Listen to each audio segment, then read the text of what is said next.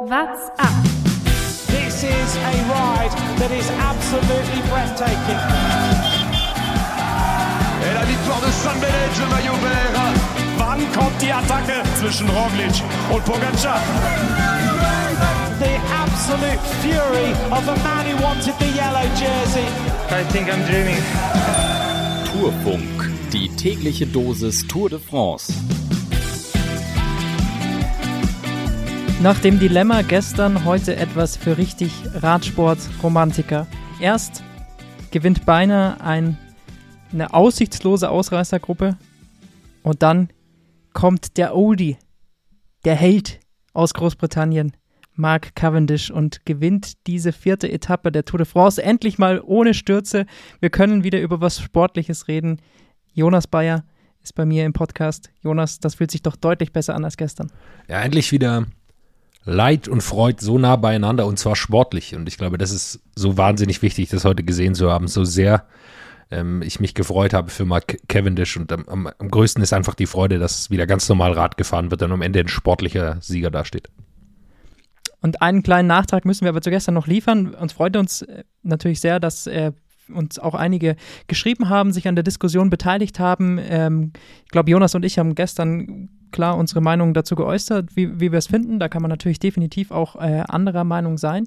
Ähm, Gibt es natürlich auch noch verschiedene Punkte zu beachten. Und damit wir auch diese andere Seite so ein bisschen äh, mal hören können und beleuchten können, haben wir heute auch ein Interview dann für euch vorbereitet mit äh, der Veranstalterin der Lotto Ladies Tour in Thüringen.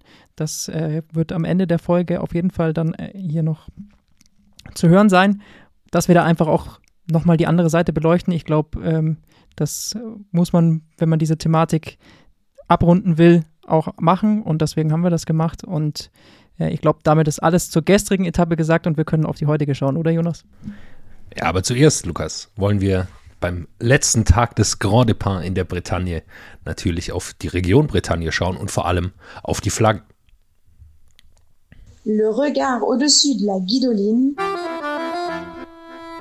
Die neun horizontalen Streifen stellen die neun historischen bretonischen Provinzen dar, die traditionellen Herzogtümer.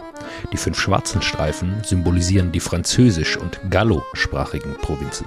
Die vier weißen Streifen stehen für die bretonischsprachigen Provinzen. Die Hermelinschwänze erinnern an das Wappen des Herzogtums der Bretagne. Die Anzahl der Hermeline und deren Form ist nicht genau festgelegt. Meistens sind es elf die in drei horizontalen Reihen gruppiert werden. Während einer Jagd von Herzogin Anne de Bretagne und ihrem Hofstaat gelang es einem weißen Hermelin zu fliehen, als es an ein sumpfiges Gelände kam, blieb es aber stehen und lief trotz der herannahenden Bedrohung nicht weiter. War es eher bereit zu sterben, als dass es sein Fell beschmutzen würde? Durch den Mut des stolzen Tieres beeindruckt, nahm die Herzogin das Hermelin auf und beschützte es. Seitdem führte sie in ihrem Wappen den Wahlspruch lieber sterben, als entehrt zu werden. Heftiger Spruch zum Ende, muss ich ganz klar sagen. Ich freue mich sehr darüber, denn wir hatten, ich weiß gar nicht, ist es ein Jahr her? Ist es fast schon zwei Jahre her? Da hatten wir mal in der Folge äh, Spaß mit Flaggen mit Jonas Bayer. Ist das Richtig. jetzt die Fortsetzung? Ich, ich, kehre zurück. Ich versuche mich wieder an den Flaggen und äh, jetzt ist es die bretonische Flagge. Und jetzt kommt die schlechteste Überleitung. Wenn wir bei Zurückkehren sind, dann glaube ich, sind wir auch gleich beim heutigen Sieger. Mark Cavendish äh, gewinnt diese Etappe. Ich muss sagen, früher, ja, da hat man den natürlich auch aus deutscher Sicht, als ich noch klein war, war mir das natürlich auch sehr, sehr wichtig, dass er hier die Deutschen gewinnen. War das natürlich immer der große Gegenspieler. War nicht der sympathischste. Für mich dann immer. Aber heute muss man einfach sagen, war es für, glaube ich, jeden Radsportfan, der äh, Mark Cavendish früher erlebt hat, ein ganz, ganz äh, großer Tag und ein bisschen Nostalgie dabei. Für ihn natürlich wahnsinnig, diese Etappe dann zu gewinnen. Ja, wenn man diese Bilder gesehen hat, ähm, wem da nicht das Herz weich wurde, da weiß ich nicht, ob der überhaupt noch ein Mensch ist. Also es, man hat es einfach gesehen, er hat so Pech gehabt in den letzten Jahren. Seine Karriere war quasi schon vorbei bei Bahrain, er war der Anfahrer. Ähm, äh, in dem Team und, und jetzt ist er auf einmal wieder da. Quickstep hat ihm noch eine Chance gegeben, hat deutlich auf Gehalt verzichtet. Es war nicht klar, ob er zur Tour kommt. Dann eine Sache, über die wir irgendwann mal anders sprechen können, mit Sam Bennett, der dann nicht mitfahren kann. Ähm, Gründe seien dahingestellt. Kommt er ins Tourteam rein und jetzt gewinnt er tatsächlich eine Etappe. Und man hat gesehen, was da von ihm abgefallen ist, was das für, für ihn bedeutet hat, nochmal eine, eine Etappe bei der Tour de France zu gewinnen. Und auch das Team einfach, man sieht es immer wieder, Wolfpack sagt man, sagt man so leicht dahin, man gibt sich selbst leichten Namen, aber wie die Jungs da gemeinsam gefeiert haben, absolut grandios. Was, was ich noch grandioser finde, ist, dass man hätte jetzt leicht sagen können, Murkoff, der hat es ihm einfach gewonnen. Aber er hat den Sprint gewonnen. Also er wurde nicht mal von Murkoff perfekt reingefahren, hat nur noch 50 Meter Sprint. Er war müssen. schon in guter Position, ja. so ist es nicht. Aber er musste noch selber dafür arbeiten. Genau, Murkoff ist, glaube ich, 700 Meter vor Schluss ist er rausgegangen. Hat, er war natürlich in einer guten Position dann, aber er hat noch selber am, äh, einige Räder äh, nach vorne gehen müssen. Es brennt von Moore, über den wir gleich sprechen werden, musste er noch ausweichen, musste fast eine Vollbremsung einlegen. Also er hat einfach einen Sprint gewonnen. Nicht durch Glück oder sowas, sondern einfach durch, durch seine Stärke. Und das war wirklich ja, beeindruckend zu sehen. Davor äh, natürlich wieder das ganze Team gemeinsam auch für ihn angefahren, haben ihn da in gute Position gebracht. Julien Alaphilippe ist sich da eben auch nicht zu schade, dann den Leadout anzuführen und nochmal vor Murkoff zu fahren. Also da hat De Koenig wieder einen sehr, sehr guten Job gemacht. Und du hast es eben angesprochen, ähm, über diese Etappe muss man natürlich nicht nur über Mark Cavendish sprechen, sondern natürlich auch über den Ausreißer, der lange Zeit zumindest die Chance auf den Sieg hatte und dann erst 200 Meter vor dem Ziel eingeholt wurde. Berend van Moor, unfassbar stark, ist hinten raus, war eigentlich schon unter einer Minute der Vorsprung, der Ausreißer. Dann ist er nochmal weggegangen. 14 Kilometer vor Schluss. Und hat dann nochmal den Vorsprung auf über eine Minute gedrückt und hat dann nicht locker gelassen. Also extrem tempoharter Mann. Wir hatten ihn äh, angesprochen vor der Tour, weil er bei der Dauphiné schon eine Etappe gewonnen hat. Da ist er uns schon aufgefallen. Aber dass er sowas, da er so einen Husarenritt schafft, hätte ich ihm jetzt auch nicht zugetraut. Es war, war krass zu sehen, weil man sitzt ja da auch vor dem Fernseher. Also heute war ja so eine klassische Tour de France-Etappe. Flachetappe, es passiert nicht wahnsinnig viel. Vorne sind zwei Ausreißer. Man denkt schon, ja gut, nachher macht er noch einen Antritt um die rote Nummer und äh, holt er sich. Caleb Youn ist ausgeschieden, alles gut. Und dann auf einmal ist er weg. Und äh, das ist so beeindruckend zu sehen, einfach, dass, dass es dann doch hin und wieder beinahe gelingt. Und ich glaube, wäre es hinten raus nicht 2% bergan gegangen, sondern flach, dann hätte er gewonnen. Aber ich glaube, da sind ihm einfach die Beine so wahnsinnig eingeschlafen. Ich glaube, der hat keinen Watt mehr aufs Pedal gebracht, er hat keine Chance mehr. Aber es ist dieses Gefühl, dass man vor dem Fernseher sitzt und denkt so, ja gut, jetzt sind es 10 Kilometer und eine Minute. Das könnte klappen. Aber, ja, weiß ich nicht. Und dann geht es immer weiter und weiter und man denkt, der schafft es, oder? Der schafft es wirklich. Der schafft es wirklich.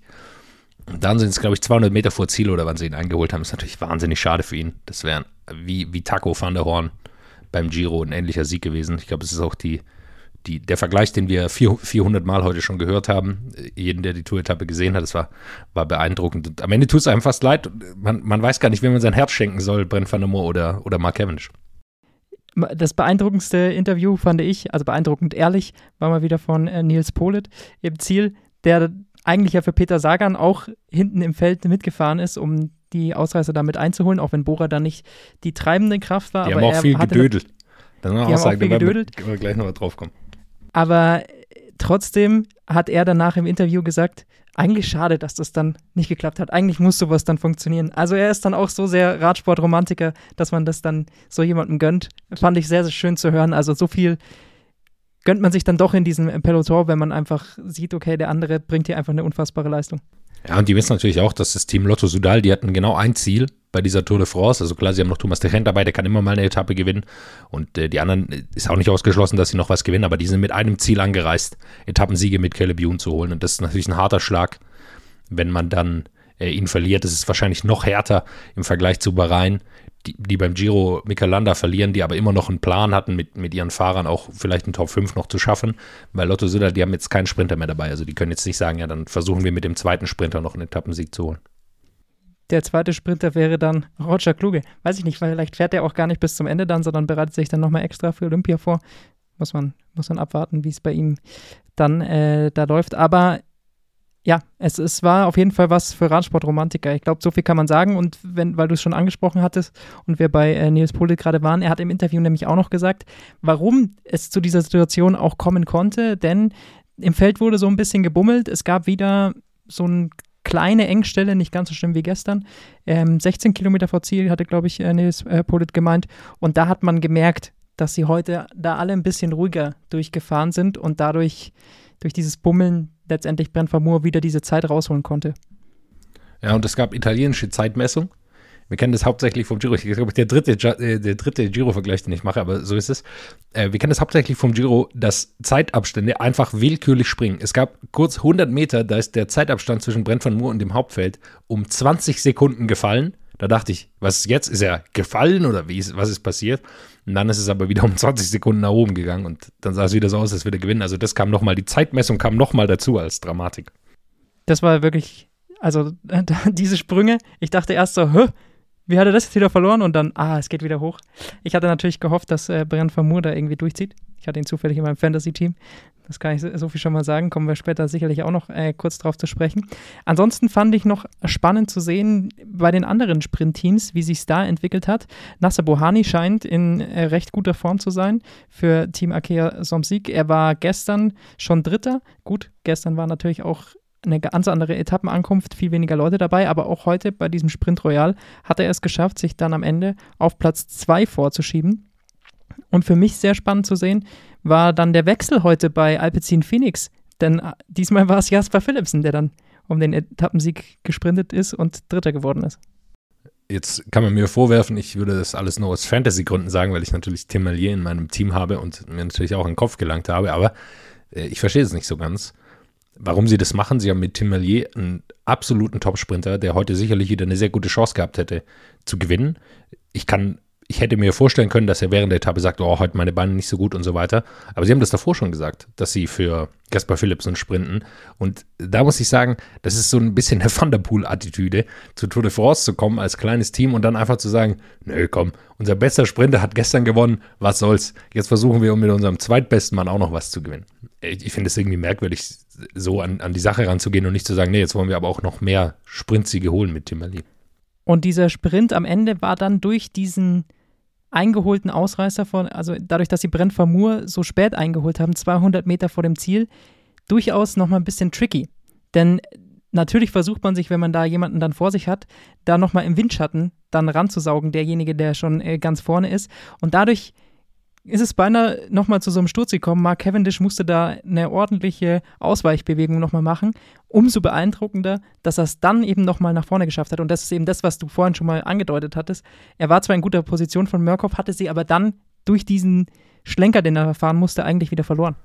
Er sah ein bisschen nach dem alten Cavendish aus, oder? So ein bisschen durchs Feld pflügen, so ein bisschen, erinnerst du dich letztes Jahr an den Sieg von Caleb Youn, der auch so ein bisschen durchs Feld gekurvt ist und dann nach vorne, jetzt ist er nicht von ganz so weit hinten gekommen, aber es war schon eine, eine, auch eine Bike-Handling-Leistung von, von Mark Cavendish und natürlich von seinen Beinen. Also Jasper Philipsen ist zwar von mir jetzt als zweit, zweitbester Sprinter von Alpecin Phoenix angetitelt worden, aber das ist auch kein schlechter Sprinter, äh, den sie da haben. Das ist auch ein Riesentalent den sie sich geholt haben von UAE und, äh, ja, und am Ende gewinnt. Das ist ganz schön beeindruckend zu sehen. Ich glaube, was man definitiv bemerkt hat, ist, dadurch, dass sie so spät angefangen haben, äh, Brent einzuholen, gab es auch keinen richtigen Sprintzug mehr. Also überhaupt nicht mehr. Es gab nur noch einzelne Fahrer, die nach vorne geschickt wurden. Selbst die Koenig Quickstep, bei denen hat man auch angemerkt, dass sie nicht ihren Hauptsprintzug dabei haben. Dries 1 zum Beispiel, äh, war nicht dabei. Und also da fehlen einfach ein paar Leute, die sonst da anfahren können. Florian Seneschall, der ein absoluter Fahrer für so, für so ein Einholen gewesen wäre. Äh, die fehlen ihnen. Ähm, Alaphilippe ist so ein bisschen eingesprungen, der ist aber bei weitem natürlich nicht so stark wie, wie Seneschall auf diesen ganz flachen Ankünften. Und ich glaube, das hat man gemerkt, deshalb wurde es auch so ein bisschen wild dann hinten raus, weil immer einzelne Fahrer nach vorne gekommen sind. Lotto Sudal hat versucht natürlich zu blockieren, in legaler Art und Weise. Also es ging, äh, ging wild zu, aber am Ende ist es ein absoluter Supersprint gewesen, äh, den ich, den ich sehr gern gesehen habe. Ein Favoriten, den wir gestern genannt haben, der war dann nicht vorne mit dabei, Arno Demar. Da ist nicht viel zusammengelaufen. Der Sack. Jonas, ich habe ihn in Fantasy. Was ist mit ihm? Wo ist er? Ich habe ihn nicht mal mehr gesehen. Ja, zwischenzeitlich war FTG vorne, aber nur noch ja. zu zweit, also so richtig der Sprintzug. Und ich habe eine Idee, woran das liegen könnte. Ich glaube, die wurden heute nämlich demoralisiert in dieses Rennen geschickt. Les explosifs et les explosés. Ganz klar nämlich der Ausreißer des Tages für mich, Stefan Küng, Schweizer Zeitfahrspezialist und ist in einem französischen Team und Schweiz und Frankreich, da war glaube ich gestern Abend was in einer anderen Sportart. sind die Franzosen nicht mehr ganz so gut auf die Schweizer zu sprechen. Und was macht Stefan Küng? Geht an den Frühstückstisch seines französischen Teams im Schweizer Trikot und isst genüsslich sein Müsli vor den Kollegen. Sehr, sehr stark zu sehen. Wir haben es auf Twitter äh, retweetet, kann man sich da auf unserer Seite gerne anschauen. Ähm, für mich auf jeden Fall der Ausreißer des Tages und vielleicht das der Grund. Ich glaube, die sind richtig demoralisiert heute reingegangen, der Sprint. Das größte Pech für die, für FDG ist, dass es morgen ein Zeitfahren gibt und Stefan Küng äh, Schweizer Zeitfahrmeister ist, also er morgen den ganzen Tag lang in seinem Schweizer Trikot rumlaufen darf. richtig. Aber ich glaube, da freuen sie sich vielleicht auch am Ende drüber, weil Stefan Küng ist natürlich morgen ein ganz heißer Kandidat und sie wollen natürlich, dass der möglichst lang auf dem Hot Seat sitzt. Ist doch Arno Demar egal, äh, Arno Demar egal, was, der, was Stefan Küng im Einzelzeitfahrt macht. ja, ja, so ist es. Ausrutscher des Tages, er hat gewonnen, aber ist trotzdem der Ausrutscher. Mark Cavendish. Warum? Jahrelang ist dieser Mann top bei der Tour de France, gewinnt heute seine 31. Etappe, aber immer unter dem falschen Namen. Er wurde immer Mark Cavendish genannt, Kev. Und da muss ich mal hier äh, großes Lob an die Kollegen der ARD Sportschau. Wir regen uns ja auch manchmal über Aussprachen auch auf, wenn ich das äh, am wenigsten machen darf, weil was ich hier schon im Podcast an falschen Namen ausgesprochen habe, äh, da brauchen wir gar nicht anfangen zu zählen. Aber er heißt, wird tatsächlich Mark Cavendish ausgesprochen. Die ARD Sportschau hat ihn mal nochmal gefragt, wie er ausgesprochen wird. Er kommt von der Isle of Man und er spricht sich selbst Mark Cavendish aus. Da ist man jahrelang Weltspitze und wird nur Cav genannt. Es ist falsch. Das gibt es immer wieder im Sport und ich würde sagen, ja, äh, Kev, das ist jetzt dein Problem. Äh, jetzt heißt du einfach Cavendish. Richtig, deswegen ist ja der Ausrutscher. Ja, jetzt, so heißt du jetzt. Da hättest du mal früher dran denken müssen. Jetzt können wir nicht nach, nach 20 Jahren Sprinterkarriere anfangen, deinen Namen zu wechseln. Aber sonst natürlich äh, für ihn ein grandioser Tag. Da wird es ihm, glaube ich, egal sein. Grünes Trikot hat er noch. Auch noch geholt zusätzlich. Also nicht schlecht für ihn. Da hat zum Beispiel beim Anfahren, da hat Murkoff wieder gezeigt, wie gut er wirklich ist. Er hat ähm, für den Bonus-Sprint oder für die Sprintwertung, da hat er gezeigt, wie, was er drauf hat. War gar nicht so weit vorne, kam dann kurz bevor es äh, zur Sprintwertung kam, noch zu einer kleinen Abfahrt und da ist er nach vorne wie ein D-Zug und hat den Schwung so mitgenommen, dass er, da, diesmal muss er wirklich wieder bremsen. Bei Sprintwertung ist es immer wieder, dass er bremsen muss, dass ähm, sein Sprinter äh, hinter, äh, vor ihm über die Linie rollt. Da ist er jetzt auf jeden Fall vorne, bleibt auf jeden Fall in Reihen der Decorny Quickstep-Mannschaft, dieses grüne Trikot. Julian Alaphilippe zieht's aus, gibt's Mark Cavendish rüber, hat jetzt da sieben Punkte Vorsprung. Der Cavendish. Cavendish. Du sprichst so, nee, so ist er, wird er richtig ausgesprochen. Ja, richtig für wen? Das ist die Frage. Nicht für mich. Ich bleibe bei Cavendish. Cav, Cav, Cavendish, Cavendish. Wie auch immer ihr wollt. Er führt auf jeden Fall, aber grünes Trikot ist extrem spannend. Jetzt nach der, nach der vierten Etappe. Also Nasser Buhani ähm, ist auf Platz 4 mit 74 Punkten, nur 8, äh, nee, 15 Punkte hinter Mark Cavendish und Michael Matthews nochmal davor auf Platz 3 mit 78 Punkten. Also sehr eng alles beisammen. Grünes Trikot scheint dieses Jahr sehr spannend, sehr umkämpft zu sein. Da glaube ich, kann man sich die nächsten zwei Flachetappen, die dann nach dem Zeitfahren kommen, auf jeden Fall noch drauf freuen. Ja, dieses Jahr ist natürlich, weil es sehr viele Flachetappen gibt, kannst du auch, ähm, wie letztes Jahr, auch einen richtigen, also einen klassischen Sprinter gehen und nicht einen, der gut über die Berge kommt. Das ist, ist auch wirklich eine Möglichkeit für Cavendish, ähm, dieses grüne Trikot zu holen. Lukas, schafft er die 34? Holt er Eddie Merckx ein? Drei fehlen ihm noch. ja, das ist natürlich die große Frage. Aber drei, da müsste schon noch viel zusammenlaufen. Ich glaube, gibt schon noch ein paar andere Sprinter. Ich glaube, der FDG wird schon noch mal irgendwann zurückschlagen. Irgendwann. Wird mir nicht mehr weiterhelfen. Ich glaube nicht, dass Arno Demar noch weiter in meinem Teamaufgebot sein wird. Oha, da wird ausgemistet. Ja, weil er zu teuer ist. Also äh, jetzt kleiner Vorblick auf Fantasy ist natürlich sehr teuer und die nächsten Etappen wird eher schwierig. Also eine hat er noch und dann äh, kommen schon, schon Berge oder Klassiker-Etappen. Bei den anderen Klassements hat sich nicht so viel getan. Diesmal glücklicherweise im Gesamtklassement keine Stürze, alles bleibt beim alten. Mathieu van der Poel weiter in Gelb. Das wird sich dann morgen sicherlich beim Zeitfahren nochmal ordentlich durchmischen. Auch Hat er überhaupt einen Auflieger, frage ich mich? das ist die große Frage. Ich glaube, ich habe ihn noch nie richtig Zeitfahren Vielleicht fährt er auf einem Mountainbike. Ja, ich habe ihn noch nie richtig Zeitfahren sehen. Immer so ein bisschen hinterher gegondelt. Auch in Sachen Bergtrikot gab es heute keine Bergwertungen, deswegen hat sich auch da nichts geändert und wenn sich im Gesamtklassement getan hat, nichts getan hat, dann hat sich auch nichts bei den Jungprofis getan. Dann schauen wir auf Fantasy, wenn du es schon angesprochen hast. Jonas, ist er raus, Arno Demar aus deinem Fantasy-Team? Ja, er ist raus. Bist du so enttäuscht? Nee, ich, bin, ja, ich hätte ihn wahrscheinlich eh ausgetauscht, einfach weil er, teuer, er ist deutlich teurer als Tim Ali. Äh, da muss ich jetzt mir noch was einfallen lassen, weil natürlich nicht ganz klar ist, äh, fährt er überhaupt weiter? Es kann auch sein, dass er zu Huelta geht, dass er in jeder Grand Tour eine Etappe gewinnt. Also ganz klar bin ich mir da nicht, ähm, was sie da machen. Deshalb muss ich da noch ein bisschen in mich gehen, aber Demar ist 18 Punkte, das ist ein bisschen teuer für die nächsten, für die nächsten Etappen. Ich schaue gerade mal, wer heute hier gewonnen hat. Tobald heute mit 770 Punkten der Beste des Tages. Rein zufällig hat er auch mal Cavendish als Kapitän. Da natürlich die doppelte Punktzahl abgeräumt. Dazu noch Peter Sagan im Team und André Greipel. Das hat sich gelohnt. Der Mann war auch Zehnter, hat ordentlich was geholt. Und im Gesamtranking ist er da auch vorne. Ne, Rebound ist immer noch in Führung. Allerdings ist es nochmal knapper geworden. Nur 20 Punkte sein Vorsprung. Und er hat einen guten Start hingelegt. Durchgängig auf Platz 1, oder? Seit, seit äh, ersten Etappe. Definitiv. Jetzt schaue ich mal noch in unsere alte Liga rein, ob da jemand vorne ist. Moher hat 7, 2733. Ja, und Rebound hat 2797, also er ist auch in der ligaübergreifenden Wertung auf jeden Fall in Führung. Und ich schaue mal auf unsere Podcast-interne Wertung und siehe da, Du bist locker an mir vorbeigezogen, oder? Meine, ich hatte heute keinen Sprinter vorne dabei. Ja, ich hatte Peter Sagan, das hat natürlich geholfen und ich hatte Brand Vermoor, der da auch ordentlich durch seine Sprintsiege bei den Zwischensprints dann und ordentlich Punkte gesammelt Fahrer. hat. Kevin, Cavendish hatte ich nicht. Und kämpferisch der Fahrer. Achso, kämpferisch der Fahrer, ja. Und auch Thomas Gerlich habe ich wieder überholt. Besser ist es. Das ist doch so lässt sich so ein Fantasy-Tag leben. Kommen Was ein erfreulicher Tag für dich. Lass, lass auf morgen schauen. Wir haben Zeitfahren und lass uns den Fantasy-Tipp gleich vorwegstellen, wenn wir schon bei Fantasy sind. Ähm, ich glaube, du hast die beiden schon in deinem Team. Ich bin mir gar nicht ganz sicher. Ich glaube, äh, Stefan Bissiger und Stefan Kühn. Ich habe sie nicht im Team, nee. Nee, irgendwann habe ich es irgendwann anders mal gesehen. Ähm, ist auch egal. Ich glaube, die beiden sind nicht teuer und zwei absolute Favoriten morgen. Also wer morgen denkt, ich muss nochmal aufholen und will einen Fahrer drin haben, der eine gute Chance hat, morgen ähm, unter die Top 5 zu fahren, vielleicht sogar den Sieg zu holen, dann sind die beiden eine, eine gute Chance. Aber ein Wechsel nur für einen Tag? Hm. Ja, wenn man weit hinten ist, man muss mal aufholen.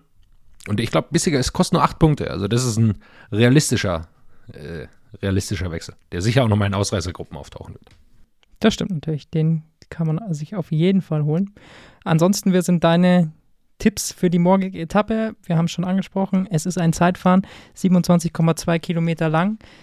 Ganz klar ist, dass Stefan Küng auf jeden Fall um den Etappensieg fahren wird. Ich glaube, es ist auch klar, dass ein Primus Roglic normalerweise um den Etappensieg fahren würde.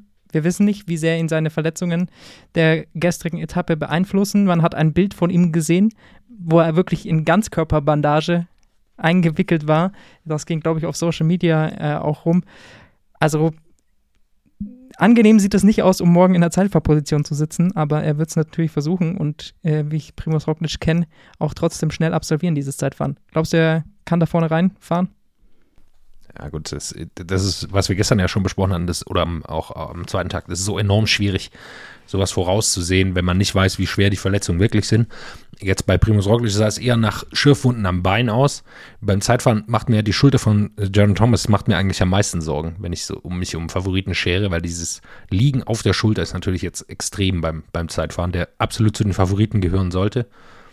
Wird man sehen, es ist immer schwierig, auch bei Ineos, also man kann viel Geld darauf wetten, dass irgendeiner von denen, ich sage mal mindestens zwei werden in die Top Ten kommen.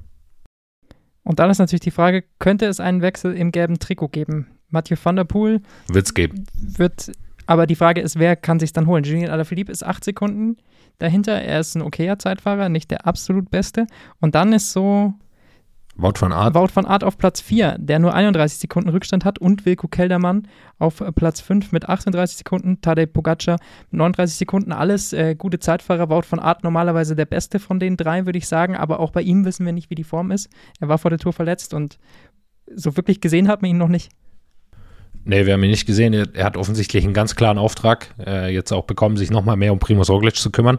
Verständlich, äh, wenn du mich fragst, aber ja, das macht es auch ein bisschen schwer für uns einzuschätzen, wie, wie gut er drauf ist. Er gehört sicherlich zu den Favoriten, muss man ganz klar sagen. Ich glaube, Wen ich noch nennen würde, äh, ist Kaspar Asgren, der zwar jetzt, äh, glaube ich, nicht das gelbe Trikot holen wird, aber der einfach immer ein sehr, sehr guter Zeitfahrer äh, ist, der einfach enorm viel Kraft hat und der da auch durchkommen kann. Es gibt unglaublich viele gute Zeitfahrer natürlich bei dieser, bei dieser äh, Tour jetzt, die da dabei sind. Richie Port, das sind einfach äh, Sachen, die da, die da vorne reinfahren können. Toni Martin natürlich auch, allerdings hat der schon gesagt, er ist nicht hier, um Zeitversieg zu holen. Und als er das letztes Jahr gemacht hat, ist er, glaube ich, vorletzter im Zeitfahren gewonnen. Also ich erwarte auch, dass der eher die Füße hochnimmt.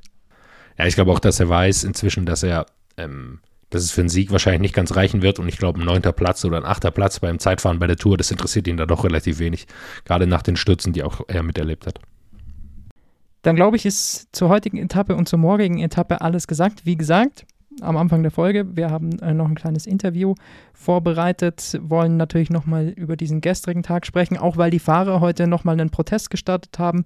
Nach dem Start haben sie ja, kurz angehalten und langsam gemacht, um eben gegen die ASO zu protestieren. Oder besser gesagt auch gegen die UCI zu protestieren, nachdem gestern der Vorschlag vor der Etappe, die Zeit bei acht Kilometern doch zu nehmen, nicht auf Anklang gestoßen ist bei der UCI dann eben heute der Protest. Und deswegen haben wir uns gedacht, äh, sprechen wir nochmal eben mit einer Veranstalterin solcher Touren. Und da geht es jetzt auf jeden Fall natürlich darum, wie plant man solche Rennen, was kann man verhindern, was ist überhaupt verhinderbar und ähm, hoffen, dass wir damit das Ganze nochmal ein bisschen anders einordnen können. Ja, nach dem Sturzchaos haben wir natürlich gestern viel über Veranstalter gesprochen und natürlich viel über Radsportveranstaltungen gesprochen. Wie werden die geplant? Wie werden solche Zielankünfte geplant? Und deswegen haben wir uns gedacht, holen wir einen Tag später da nochmal extra Expertise dazu. Deswegen freue ich mich sehr, dass die äh, Vera Hohlfeld, die Cheforganisatorin der Lotto Ladies Tour Thüringen, mir zugeschaltet ist. Hallo, grüß dich. Ja, hallo, ich grüße dich auch. No? Schön, äh, dass du dir die Zeit kurz genommen hast, um das nochmal so ein bisschen aufzuarbeiten. Erstmal natürlich die Frage, wie geht's so einem aus Veranstalter-Sicht, wenn man selber solche Rennen organisiert, wie geht es einem dann, wenn man solche Stürze sieht wie bei der Tour de France in den ersten Tagen? Ja, da blutet einem natürlich genauso das Herz und äh, ich bin ja selber auch mal Sportlerin gewesen und äh, sehe das natürlich aus zweiseitiger Sicht. Äh, das ist immer schade, wenn Stürze passieren und äh, ja, was will man da machen? Äh, ich könnte jetzt sagen, äh, einmal aus Sportlersicht verstehe ich das natürlich. Äh, man möchte es so sicher wie möglich haben. Aber das ist eben, gerade wenn ich das aus Veranstaltersicht sehe, äh, tickt es gleich ein bisschen weiter. Was ist die Folge dessen, äh, wenn jetzt dort reagiert wird, was ja aus Sportlersicht gar nicht so verkehrt ist? Nicht, meistens nicht. Wir wollen ja auch die Sicherheit ganz oben und ganz groß schreiben. Aber da beginnt natürlich gleich wieder, können wir denn das jetzt noch umsetzen, wenn jetzt noch, noch mehr, noch mehr und noch mehr kommt, was wir umsetzen müssen, was an Vorgaben sind äh, von der UCI. Und irgendwann geht's dann halt nicht mehr. Irgendwann können wir es nicht mehr machen und damit findet äh, kein Radrennen mehr statt.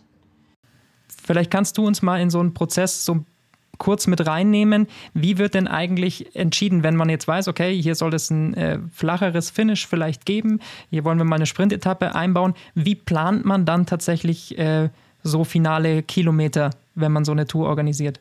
Also ich erzähle es jetzt einfach mal aus der Praxis von, von uns. Äh, das ist jetzt ein gutes Beispiel.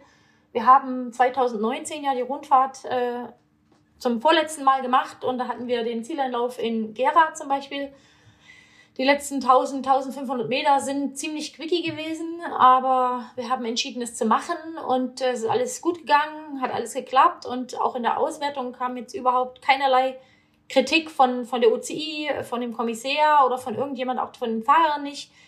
Im Gegenteil, die eine oder andere Fahrerin sagt, Mensch, das ist endlich mal wieder richtig Radrennen und äh, wir, wir wollen das so auch. Aber natürlich will das nicht jeder so. Das kann ja auch nicht jeder. So links, rechts, links, rechts und äh, ein bisschen also schon, schon technisch sehr anspruchsvoll. Äh, die letzten 200, 300 Meter waren dann relativ geradeaus, aber davor war es ziemlich, also technisch sehr anspruchsvoll. So, äh, damit, äh, dadurch, dass da keine Beschwerde kam, 2019 äh, haben wir gedacht, gut, okay, dann bleiben wir dabei. Weil in Gera ist es ziemlich kompliziert. Haben wir ganz viele Straßenbahnschienen, viele Autos von den anderen Richtungen. Also es gibt eigentlich, wenn wir auf dem Markt im Ziel sein wollen, gibt es keinen anderen Weg. Und äh, wir haben es in diesem Jahr auch wieder so gemacht und äh, ja, da gab es so einen Sturz. Und dann ging die Diskussion los, äh, ist zu gefährlich, können wir so nicht machen und es geht gar nicht. Manche Fahrerinnen haben gesagt, es geht gar nicht. Ich bin ja da immer, versuche neutral zu sein, weil ich möchte natürlich schon, dass die Fahrerinnen auch zufrieden sind und dass auch nichts passiert. Äh, und wenn das wirklich gar nicht geht, dann äh, müssen wir eine andere Lösung finden. Im Zweifel müssen wir den Start und Ziel verlegen in Zukunft. Gera wird auf alle Fälle Etappenort bleiben wollen. So, und da bin ich halt so zwiegespalten, wo ich sage, Mensch, wenn wir jetzt zukünftig nur noch Autobahnen fahren dürfen, damit nichts passiert, wobei es wird dann immer noch was passieren. Es wird immer was passieren.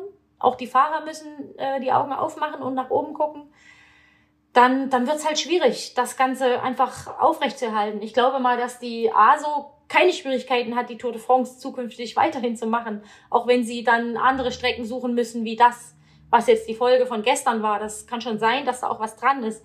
Leider habe ich es gestern nicht gesehen, aber vorgestern und da, das habe ich schon verfolgt. Ich musste mir das von gestern nochmal angucken, aber ich weiß genau, äh, wie das abgelaufen ist und dass es auch immer Fahrer gibt, die sagen, das geht gar nicht. Und dann gibt's aber auch wieder welche, wie auch in Gera, äh, die gesagt haben, hey, das war, das war richtig gut und äh, das ist alles top, alles schön. Äh, so, und ich stehe dann in der Mitte. Wir wollen die Sicherheit ganz groß schreiben. Wir wollen, dass nichts passiert. Aber wir wollen natürlich auch das Radrennen sichern, wollen äh, weiterhin die Etappenorte haben, die, die natürlich jetzt auch nicht so Schlange stehen. Äh, ja, es ist eine schwierige Geschichte. Und ja, man ist, ich kann mir schon vorstellen, man ist da natürlich in der Zwickmühle, aber ähm, im Endeffekt, wenn sowas dann wie, wie gestern passiert, wo Fahrer dann vorab ja. ähm, wohl eine Anfrage gestellt haben, äh, müsste, müsste man da dann vielleicht wenigstens reagieren? Ist, ist sowas dann überhaupt möglich an, an so einem Tag? Wie, wie kann man das aus Veranstalter-Sicht da beurteilen? Also ich glaube schon, dass das möglich ist. Wir hatten auch noch eine Stelle in, äh, zur Rundfahrt vor vier Wochen, vor fünf Wochen, wo wir äh, vorher mit dem UCI-Kommissär hingefahren sind, weil es dann doch, das war so eine halbseitige Baustelle nochmal, wo ziemlich Schlaglöcher waren. Und da sind wir mit dem Kommissär hingefahren und er hat das dann mit uns zusammen entschieden, wir sollen es nochmal sichern und nochmal sichern und noch was aufstellen. Und äh, die letzte Variante wäre gewesen, da im Zweifel noch neutral durchzufahren. Also wäre es natürlich jetzt kurz vorm Ziel wie gestern eher nicht möglich. Ja, ich weiß nicht, wie das, wer das dann so entschieden hat, weil wenn das so läuft wie bei uns, dann ist ja auch dort die, die UCI vor Ort, äh, die, sage ich mal, die Verantwortung übernehmen am Ende, die dann die Entscheidung treffen, machen wir nicht oder machen wir. Der Veranstalter, sage ich mal, hat eigentlich gar nicht das letzte Wort in dem Fall. Also ich denke, wenn die Fahrer vorher das äh, angesagt haben und das ist zu gefährlich, wir möchten gern lieber anders fahren oder gar nicht da lang fahren, dann müsste es theoretisch bis zur UCI zum Kommissär angekommen sein und der muss das prüfen. Und am Ende fällt der die Entscheidung. Der Veranstalter hat da eigentlich gar nichts zu sagen. So ist es bei uns. Also ob die ASO da jetzt ein anderer äh, Fall ist und die das entscheiden, das weiß ich nicht. Wenn es äh, so ist, wie es eigentlich vorgegeben ist, dann müsste der Kommissär dann auf seine Kappe sagen, nee, das Risiko gehen wir nicht ein, wir machen das anders, wir müssen vorher Zieleinlauf machen oder wir ziehen das trotzdem durch. Ist natürlich dann nicht so schön, wenn es dann trotzdem gerade da, wo vorher das Gefühl da war, dass es auch dann da knallt. Ja. Wenn man jetzt aber dann so einen Ort ausgewählt hat als äh, Etappenziel, dann gibt es ja auch immer wieder verschiedene Möglichkeiten, vielleicht da reinzufahren. Wie sieht es dann aus, wel welche man da dann auswählt? Weil ich, klar, äh, Pontivy ist jetzt auch nicht eine riesengroßstadt mit äh, 10.000 äh, verschiedenen Eingängen, aber trotzdem ähm, fragt man sich dann natürlich, warum hat man da jetzt vielleicht diesen engeren Weg gestern, gestern gewählt?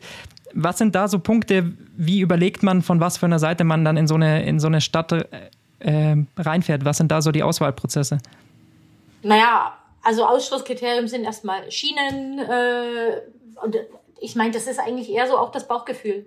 Ja, also da braucht man natürlich eigentlich auch Leute, die selber mal Rad gefahren sind äh, in unserem Fall bin ich ja selber auch und ich, die haben ja auch genügend Erfahrung und da sind ja auch genug dabei, die mal Rennen gefahren sind. Und dann äh, guckt man sich das an, die letzten ein, zwei Kilometer oder überhaupt generell und, und denkt halt einfach, okay, das, das kann man machen trotzdem. Oder das Bauchgefühl sagt, ne, das ist mir persönlich zu gefährlich. Und ich denke, das hängt natürlich auch davon ab dann, was man dann für jemanden hat, der das entscheidet, ob das eigentlich einer ist, der der früher auch eher, äh, ja, äh, ja, wie soll ich sagen? Wildere Rennen ge gemocht hat oder ja, der da einfach im Bikehandling da auch andere, genau, anderes der, Gefühl hatte, ja. Ja, der einer ist, der mehr vorsichtig ist oder äh, mehr Sicherheit oder einer, der, äh, egal, die müssen Radfahren, Radfahren und durch äh, und äh, die müssen halt einfach auch mal technisch richtig Radfahren und das könnte es eben auch sein, was dann entschieden hat und eine hundertprozentige Garantie gibt es nicht. Wir haben so oft schon Situationen gehabt, wo wir sagen, hey, hier, hier ist es geradeaus und ganz breit und irgendwas war dann doch und dann knallt's und dann gibt's, wir haben auch in Schmölln einen Zieleinlauf, wo ich seit, eigentlich seitdem es den Zieleinlauf gibt, auch dieses Jahr, äh, letzten 1000 Meter, ich glaube, letzten 300, 400 Meter sind flach, wo es auch nochmal so eine, so eine Rechtskurve ist, mit den letzten 200 Metern geradeaus, aber vorher geht's schon auch ziemlich steil und da fahren die sehr schnell. Und da habe ich jedes Jahr Bauchschmerzen. Jedes Jahr.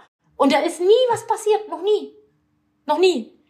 Und, und es ist, das ist eben genau so ein Punkt. Und da kam auch keine Kritik von niemand. Von gar niemand kommt irgendwie, das könnt ihr gar nicht machen, das geht gar nicht. Kann ja sein, dass die Zeit mitgeht und dass es jetzt, jetzt dann doch, weil wir ja alle auch noch sicherer Rennen haben wollen. Äh, da ist zwar nichts passiert, aber es ist natürlich schon ein Punkt, wenn man dort mit 80 äh, klar, wenn ich mich versteuere, dann ist das mit, das mit 80 anders aus wie mit 40. Und äh, aber wenn dort was passiert, dann haben wir genau die Diskussion äh, wie jetzt dort, weil äh, es ist halt gefährlich. Radsport ist gefährlich, ja, immer, jede Sekunde. Aber ist das eben dann nicht vielleicht genau der Punkt, wo man da dann inzwischen ein bisschen umdenken muss, wenn man da solche Rennen plant? Weil wir sehen ja einfach auch ein bisschen eine Veränderung im, im Feld. Also gerade bei den Männern ist es natürlich so, dass bei Natur de France jeder gerade am Anfang bei so einer dritten Etappe noch einen Fahrer im Feld hat, der entweder Ansprüche aufs Gesamtklassement hat oder eben auf so eine Sprintetappe. Und dadurch wird es ja dann gerade am Anfang von diesen Rundfahrten noch hektischer als vielleicht dann, dann hinten raus, wenn sich das alles schon mal so ein bisschen gelegt hat und klar ist, wer fährt hier gegen wen im Gesamtklassement. Das, vielleicht war das einfach der, der Fehler, dass man da am Anfang dann äh, dieser Tour die, so eine Etappe plant. Das kann sein, ja. Äh, es ist halt die Frage, ich glaube, es müssten alle Seiten umdenken. Ich denke, äh, wenn ich so sehe, was, was den Veranstaltern, was sicher auch berechtigt ist, ja, das will ich gar nicht abstreiten, ich will es gar nicht so hinstellen, dass das alles unberechtigt ist, weil wir wollen auch sichere Radrennen haben. Aber was die Veranstalter in den letzten Jahren alles leisten müssen, zusätzlich leisten müssen für die Radrennen, dass sie sicherer werden, ist schon enorm. Und äh, irgendwann kommt halt der Punkt, wo man und da ist es nicht mehr weit weg. Wir gerade in Deutschland, wir sehen, wie viele Radrennen es gibt, äh, dass, dass dann eben keine stattfinden mehr. Und äh, das, das ist, kann ja auch nicht das Ziel sein. Und wenn ich jetzt mal zur Tour de France gucke, äh, wenn, da, wenn ich sehe, dass da über 180 Teilnehmer am Start sind, äh, da wette ich, wenn es eben doch nur 130 Fahrer sind, dann, dann kommt das eben da auch nicht, äh, klar, kann immer passieren. Aber dann, dann ist das schon noch ein bisschen was anderes. Aber wenn ich natürlich 30 Mannschaften oder ich weiß nicht wie viele und äh, das auch Maximum ausreize und jetzt haben sie alle Scheibenbremse und sie fahren alle noch schneller, die Technik entwickelt sich viel schneller. Jetzt ist halt die Frage, verlangen wir den Veranstaltern noch mehr ab, dass sie nur noch auf Autobahnen fahren lassen können? Okay, dann ist das so. Dann gibt's nur noch ein Drittel von Radrennen. Oder vielleicht fängt die UCI wer, oder wer die Vorgaben dann einfach auch mal an und sagt hier, irgendwie, die Straßen sind ja ausgereizt. Also Radrennen ist Radrennen. Was sollen wir denn noch machen? Wenn es so ist, dass nur noch auf Autobahnen stattfindet, okay, dann ist es so. Aber dann müssen wir halt damit leben, dass es eben viele Radrennen nicht mehr gibt. Was, was wollen wir ja, denn noch machen? Es gibt ja aber genug Rennen, wo, wo man es dann eben äh, doch dann so plant, also was zum Beispiel auch ja ein großer Kritikpunkt war, muss man dann vielleicht halt sagen, okay, klar, wenn sich die Stadt jetzt hier bewirbt, ähm, aber es hier einfach nicht möglich ist, dass man das dann woanders äh, stattfinden lässt. Klar, das ist jetzt für, für eine Tour wie euch zum Beispiel äh, nochmal deutlich schwieriger, wo es überhaupt äh, fraglich ist, welche Städte das noch ausrichten wollen. Aber wenn der Tourchef zum Beispiel sagt, dass es in der Bretagne eher in 30 Städten das Ganze austragen hätte können, dann ist natürlich die Frage, ob man dann vielleicht äh, dann eben eine Stadt auswählen muss, die, die einfach besser geeignet ist. Da bin ich voll bei dir, na klar.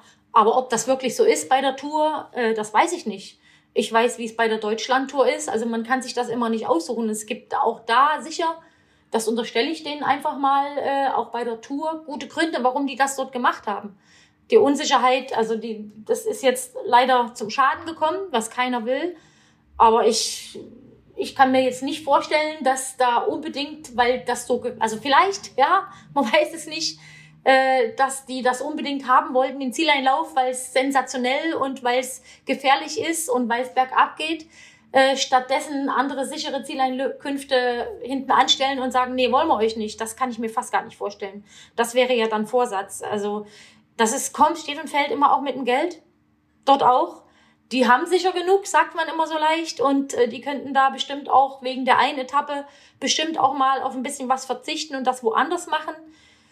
Bei uns ist es noch schwieriger, aber ich glaube auch die können nicht zaubern und brauchen Geld, gerade nach den ganzen letzten anderthalb Jahren, was die da bestimmt auch einiges liegen lassen haben. Also ja, sicher ist es eine richtige Herangehensweise, aber die, das, den Urteil können wir uns ja nicht erlauben. Ich kann es für mich einschätzen, äh, für die Tour ich weiß es nicht, ob die da wirklich auch überall in 30er Reihe stehen und die dann los entscheiden lassen. Entscheidet bestimmt das Geld. Es spielen natürlich da ganz viele Faktoren mit rein. Das ist natürlich definitiv richtig. Was jetzt ähm, überlegt wird oder was schon länger einfach überlegt wird, ist, dass man vielleicht nochmal ein externes Gremium oder sowas äh, gründet, wo tatsächlich nochmal ehemalige Fahrer, die eben nicht direkt dann beim Veranstalter äh, angestellt sind oder da mitarbeiten, nochmal auf so Etappenankünfte schauen. Was hältst du von, von dieser Idee, dass man da nochmal so ein externes Kontrollgremium vielleicht einführen könnte? Also äh, ich, ja, ich will ja nicht, dass es so dasteht, dass wir das oder dass ich das äh, falsch finde. Weil alles, was es sicherer macht und Stürze verhindert, kann nur richtig sein.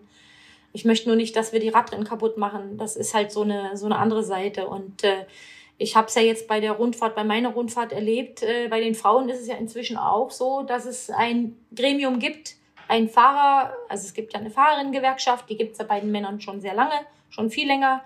Und dass es da immer einen Vertreter gibt, äh, das wird bei den Männern auch so sein. Hier ist es eine Vertreterin, die auf die Strecke guckt und äh, die dann, wenn es wirklich äh, entscheidende Sachen sind, die, die zu gefährlich sind, dass die dann sagen, hier, halt, stopp, bitte reagieren, das ist für uns zu gefährlich nach unserer Einschätzung oder einfach sagt, alles klar, können wir machen. Also eigentlich gibt's dieses schon.